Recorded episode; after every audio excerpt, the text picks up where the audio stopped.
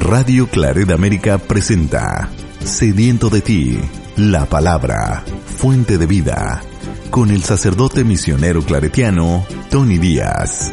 Reflexiones diarias del Evangelio. Aquí iniciamos.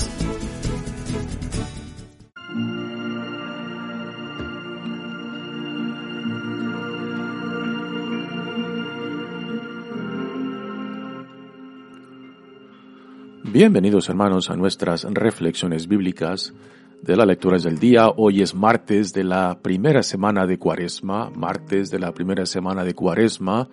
La primera lectura de hoy viene del profeta Isaías, capítulo 55, versículos 10 y 11.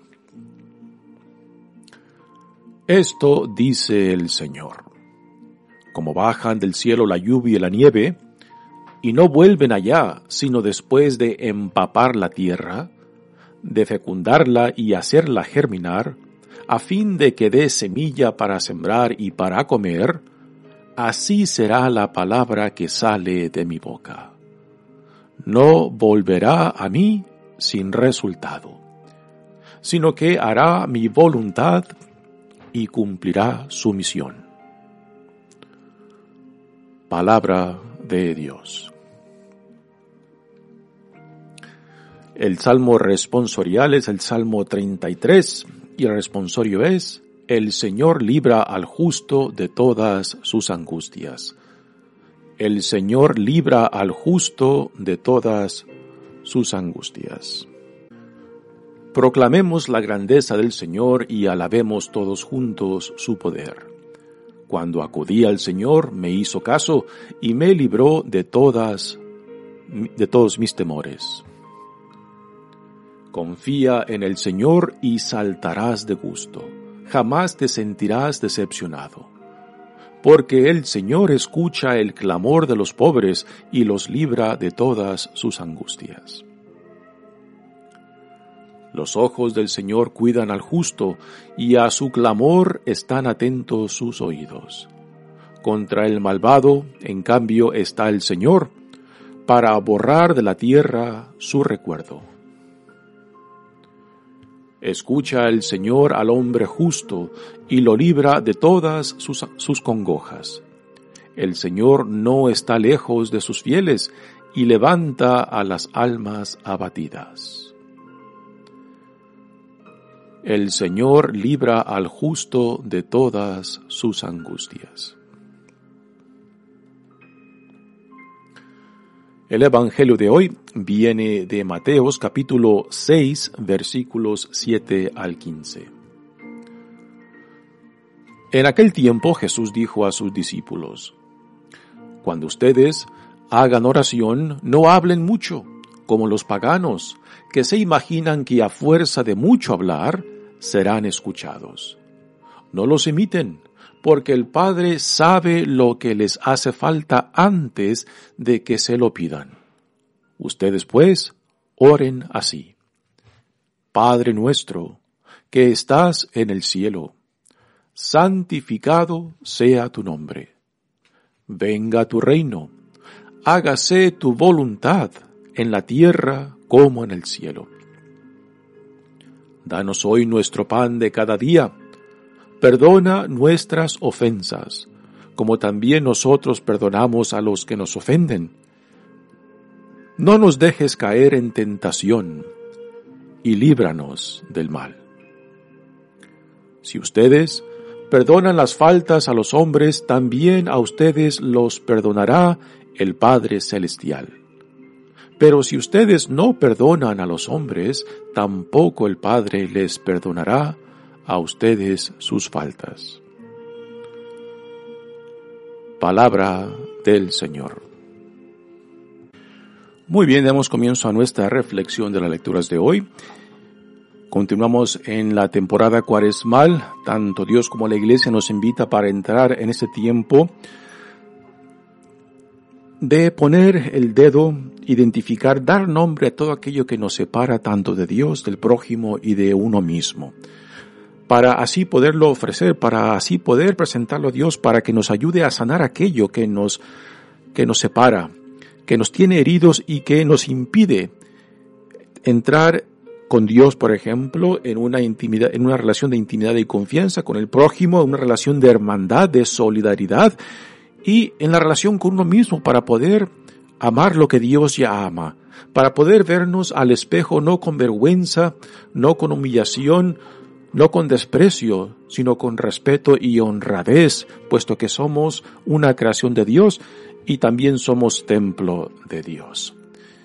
Y el mandato de Jesús de que amemos al prójimo como a uno mismo simplemente no puede ser posible si no hay un amor genuino, un respeto, una cierta dignidad íntegra en nosotros, que después extendamos hacia el prójimo.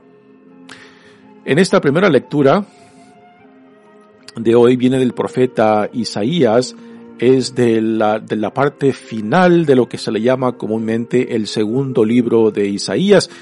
Tal como lo encontramos en el Antiguo Testamento es un solo libro, pero los comentaristas de este bello libro del profeta Isaías han encontrado por lo menos tres divisiones y este versículo 55 es la parte última de lo que se le llama el segundo libro de Isaías, también conocido como el libro de la consolación, porque muchos de los temas que resaltan en esta segunda parte de, de Isaías tienen que ver con el consuelo de Dios de su pueblo que se encuentra en el exilio en Babilonia. Y aquí Isaías les habla muy tiernamente, muy uh, con una actitud muy consoladora para que el pueblo de Dios que se encuentra en el exilio no pierda la esperanza, no desespere, para que no se suelte de la mano de Dios. Uh, y aquí en esta, en estas uh, palabras de la primera lectura, Dios por medio del profeta Isaías le dice a su pueblo que su palabra, la palabra de Dios como la lluvia del cielo, pues no regresará a él, sino antes dar fruto, producir fruto en su pueblo. Y hay que apreciar la imagen que nos da de la naturaleza aquí, de la lluvia, de la tierra, de los frutos que producen, para poder apreciar el mensaje que Dios le da a su pueblo que se encuentra en el exilio por medio de este profeta Isaías. Dice, esto dice el Señor.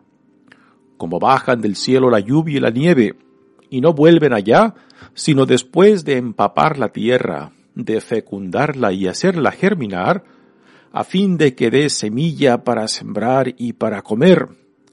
Así será la palabra que sale de mi boca.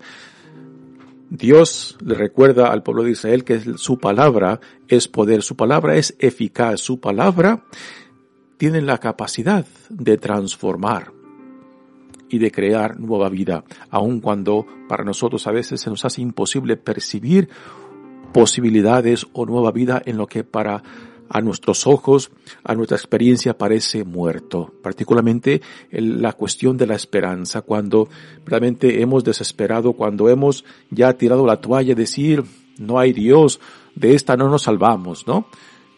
Aquí el profeta Isaías le recuerda al pueblo de Dios que Dios está atento a su pueblo, aquellos que permanecen fiel a la alianza.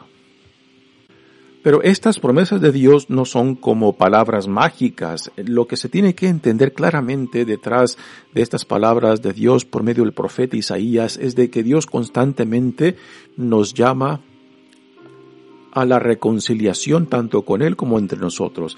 Nos llama también a la fidelidad, a la obediencia, y no obediencia simplemente a rajatablas de un Dios que busca oprimirnos, la obediencia tiene que ver con una identificación con la voluntad de Dios y cuando uno se identifica con esa voluntad, con esa visión, tanto de quién es Dios y quiénes somos nosotros a los ojos de Dios, entonces la obediencia no es, no es una opresión, es un entender cuál es tanto mi relación con este Dios que en amor me crea, en amor me sostiene, en amor me llama, como también la vida a la cual somos llamados.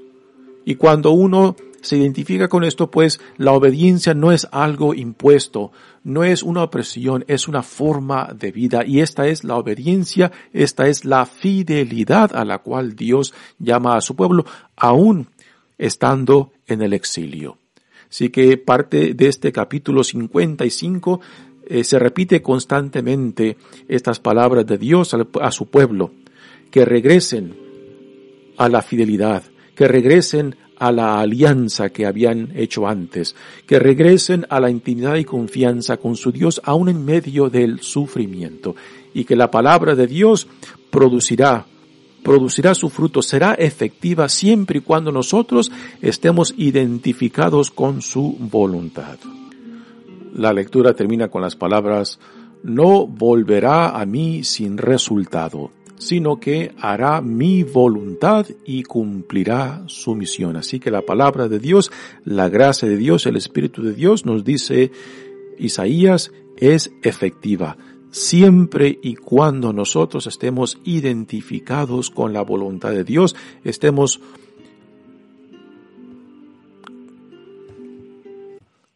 estemos identificados con la visión que Dios nos da para nosotros como su pueblo santo, como hijos e hijas de Dios, como ciudadanos del reino. Pero ahora hay otro otro punto de vista que también se puede aplicar a esta lectura. Eh, sabemos de que lo que voy a decir lo siguiente no, no encaja tanto con el contexto de esta lectura dentro del libro del profeta Isaías. Pero siguiendo la imagen de la lluvia y de la nieve, yo creo que también se puede aplicar. Aquí el sentido que nos da de la, de la lluvia y de la nieve es muy positivo. La, la tierra requiere de la lluvia para que la semilla que se siembra germine, crezca y produzca frutos. Y que este es el sentido que Dios por medio del profeta Isaías nos da acerca de la eficacia de su palabra, de que producirá frutos. Y esta, y, esa es la voluntad de Dios para todo cuanto Dios derrama sobre nosotros. Pero siguiendo la imagen de la lluvia y de la nieve, también sabemos de que la lluvia, como la nieve, cuando caen en cantidad excesiva también pueden producir grandes destrucciones. Y la forma en que también se puede entender esto, aquí está estas palabras, estas profecías de, de Isaías en una forma positiva de que Dios, de que Dios espera, espera de que su palabra, su gracia, produzca frutos. Pero cuando esta gracia, cuando esta palabra de Dios, cuando este Espíritu de Dios es rechazado, entonces esta imagen de la lluvia y de la nieve también tiene un sentido que también debe de ser como una advertencia para nosotros. Cuando damos la espalda, cuando rechazamos aquello que viene de Dios, entonces esta misma palabra de Dios, que en el sentido positivo produce frutos, produce bendiciones para aquellos que la reciben, para aquellos que se identifican, pues esta misma lluvia, esta misma gracia, este mismo Espíritu de Dios también puede producir condenación cuando nosotros nos cerramos a lo que Dios nos llama. Cuando le damos la espalda, cuando rechazamos, cuando le, tiramos en cara lo que Dios nos provee. Y le decimos como hijos e hijas berrinchudos, no, no lo quiero, ¿no? Y entonces entonces esta, esta gracia de Dios, este Espíritu de Dios, pues también puede ser, pueden ser causa de nuestra desgracia cuando rompemos esta relación con Dios. En el fondo yo creo que lo que tenemos que entender que el pecado no es el problema fundamental del ser humano. El pecado no es el problema fundamental nuestro con Dios. El pecado es simplemente un síntoma de algo más fundamental que ha transcurrido en nuestra relación con Dios.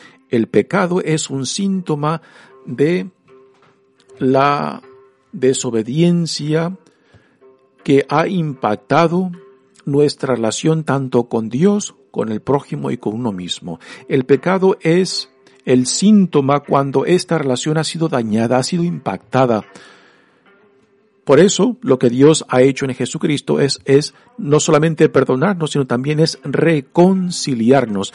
Y reconciliar es diferente a simplemente perdonar porque el reconciliar busca reavivar esa relación, sanar esa relación para que se pueda llegar a la intimidad, a la confianza, a la hermandad, a la solidaridad, a un sentido de armonía en la persona misma, de que podamos llegar a aceptarnos, amarnos tal y como Dios nos ama. Pues sin esa experiencia de amarse a uno mismo, no podemos extender este amor al prójimo.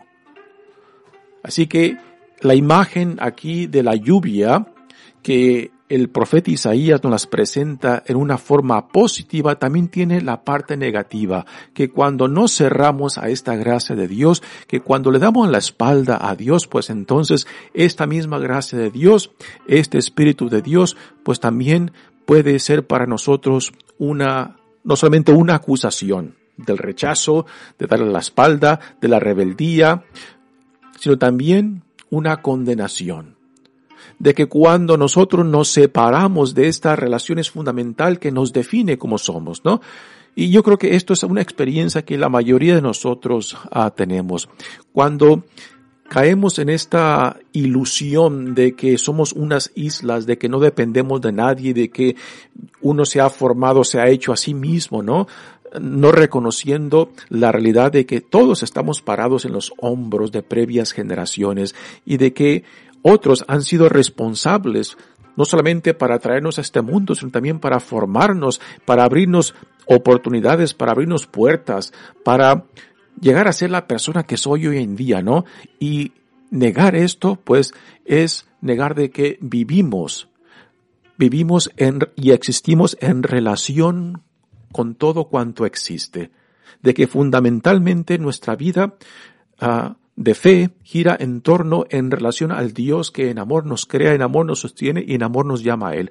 De que nuestra vida en relación a, toda la humanidad está íntimamente conectada, de que estamos parados en los hombros de otras, de propias generaciones, de que necesitamos de estas relaciones de hermandad, de solidaridad para poder avanzar no solamente como persona, sino también como familia, como sociedad, como nación.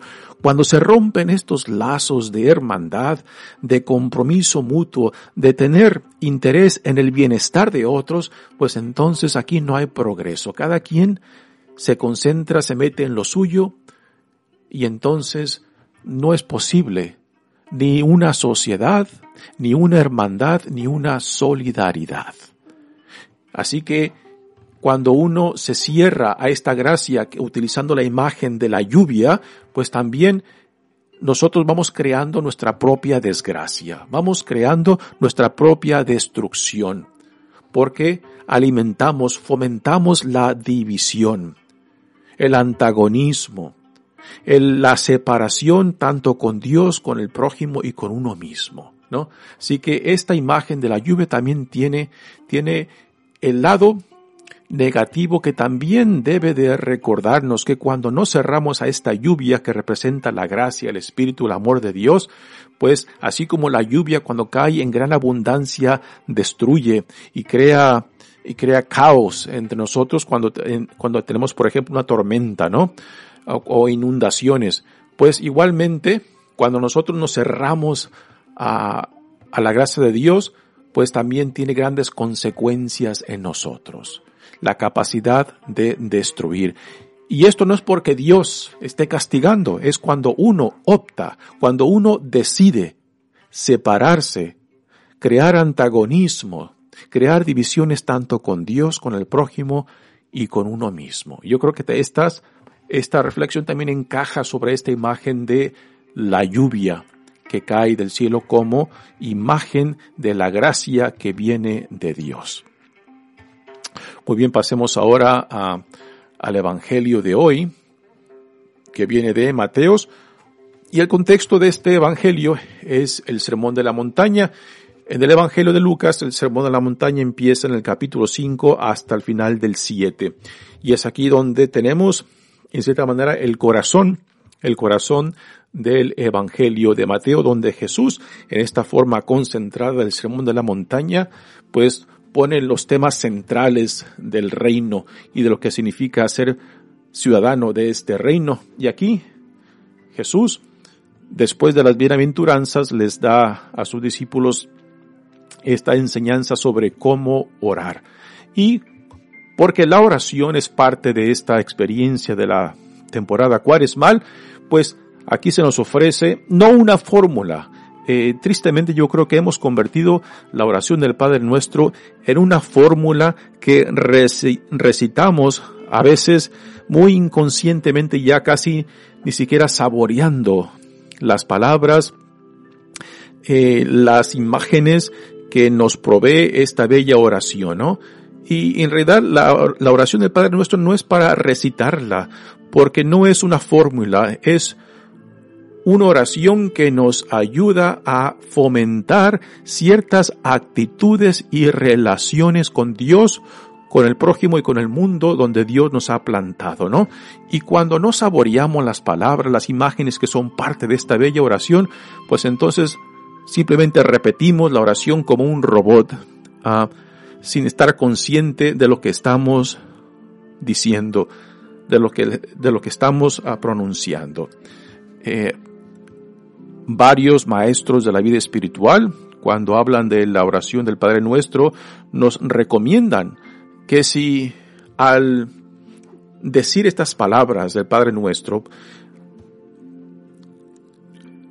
una palabra o una imagen dentro de esta oración nos llega o nos pega o nos detiene, que nos quedemos con esa palabra, con esa frase, con esa imagen, ¿no? Y que saboreemos esa, esa palabra, esa frase, esa imagen, porque quizás es lo que en ese momento, en ese día, en esa situación que me encuentro, es lo que yo necesito escuchar, atender o dejar, dejar que me ilumine, dejar que me cuestione. Ah, por eso, eh, también es recomendable de que cuando oremos esta bella oración del Padre Nuestro, lo hagamos pausadamente. Ah, yo creo que porque esta oración la tenemos tanto en diferentes formas, por ejemplo en la misa, la tenemos también en el rosario, la tenemos también en diferentes devociones que son parte de nuestra fe católica y nos hemos acostumbrado ya tanto acerca de esta oración que ya casi ni pensamos, ni contemplamos, ni meditamos las palabras que ya automáticamente estamos repitiendo, ¿no?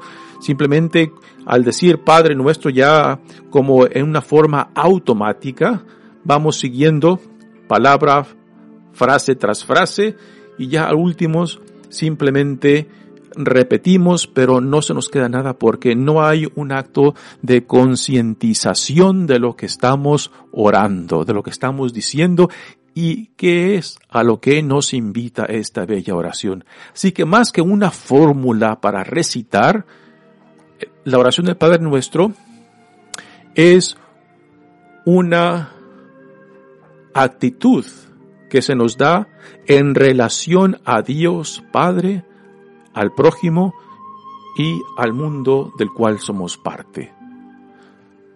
Dice la lectura de hoy. En aquel tiempo Jesús dijo a sus discípulos, cuando ustedes hagan oración, no hablen mucho como los paganos, que se imaginan que a fuerza de mucho hablar, serán escuchados. No los imiten porque el Padre sabe lo que les hace falta antes de que se lo pidan. Bueno, si Dios ya sabe lo que nos hace falta, la pregunta más lógica es, ¿para qué orar? ¿Para qué expresar nuestras necesidades? ¿Para qué alabar a Dios si a Dios no lo se le puede hacer más grande, no? Bueno, aquí yo creo que la respuesta más lógica es la siguiente. La oración no es tanto para Dios. A Dios no lo vamos a hacer más grande de lo que es. No lo vamos a glorificar más grande de lo que ya es. La oración, ante todo, es para nosotros. Es para profundizar, para hacer conciencia de nuestra necesidad de vivir en relación con aquel que en amor nos crea, en amor nos sostiene y en amor nos llama a Él, ¿no?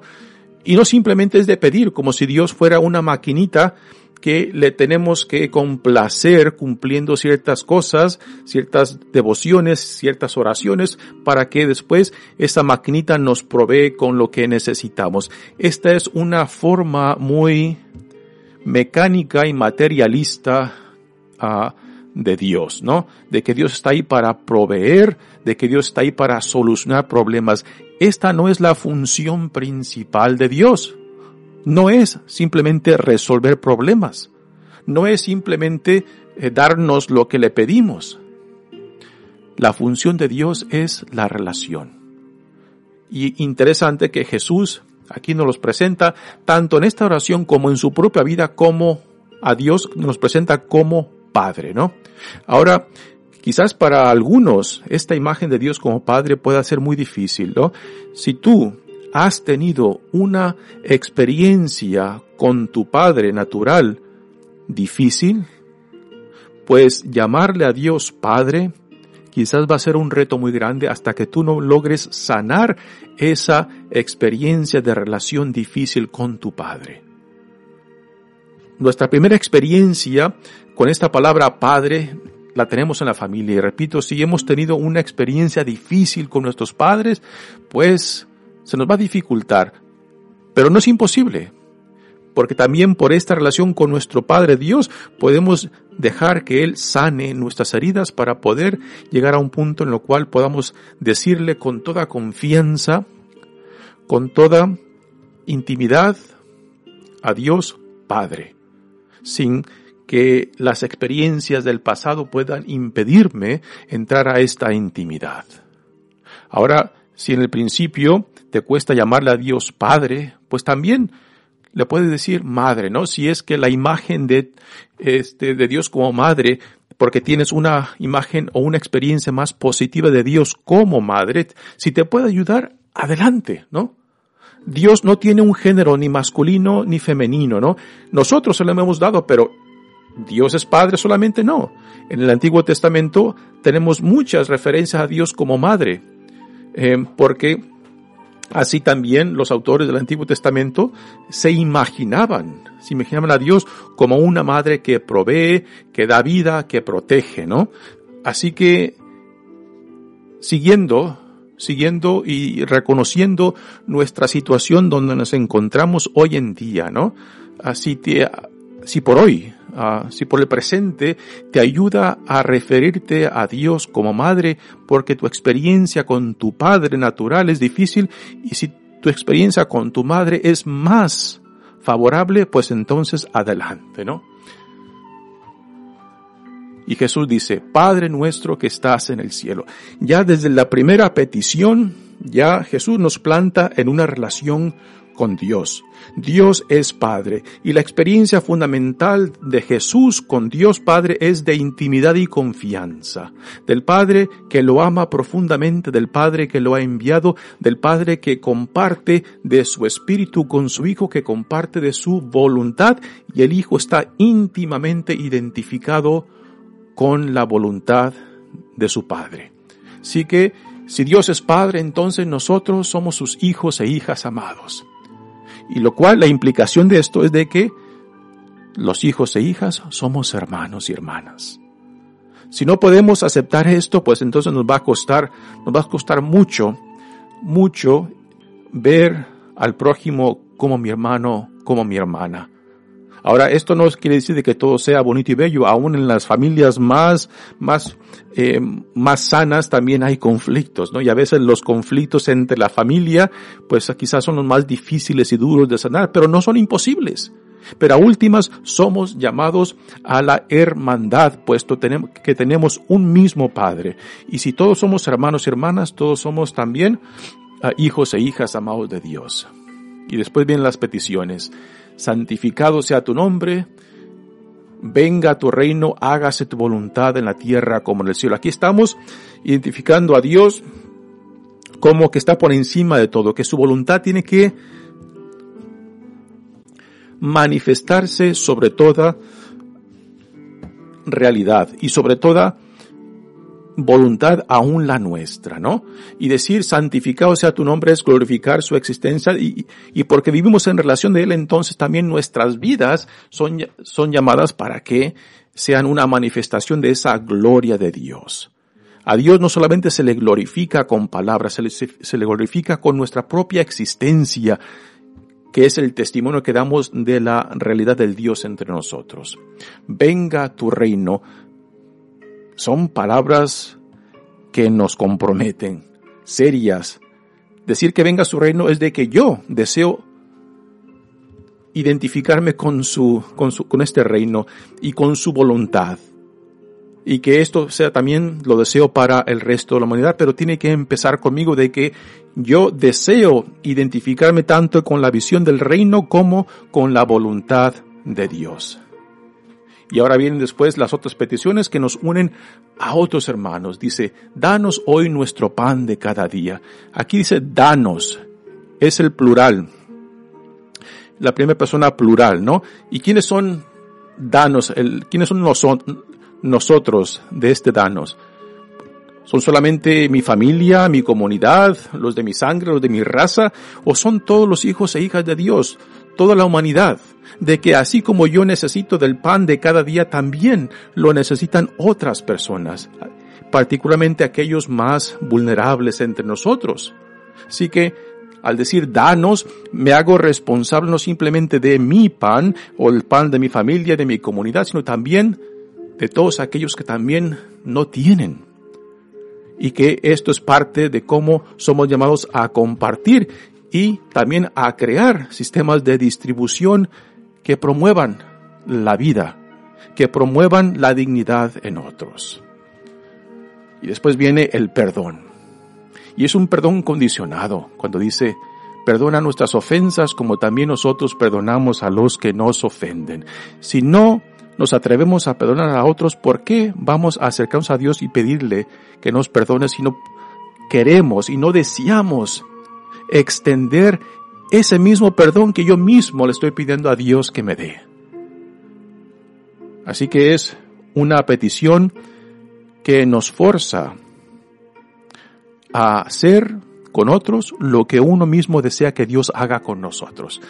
Hay mucho que todavía podemos sacar de esta bella oración del Padre nuestro.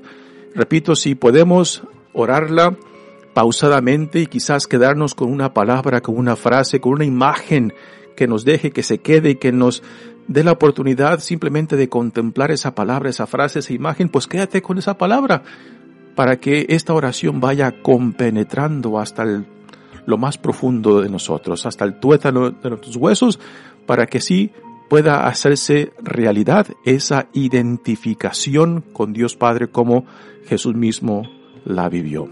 Mi nombre es Padre Tony Díaz, misionero claretiano, que Dios los bendiga. Radio Claret América presentó Sediento de ti, la palabra. Fuente de vida, sus comentarios son importantes. Contáctenos en radioclaredamerica.gmail.com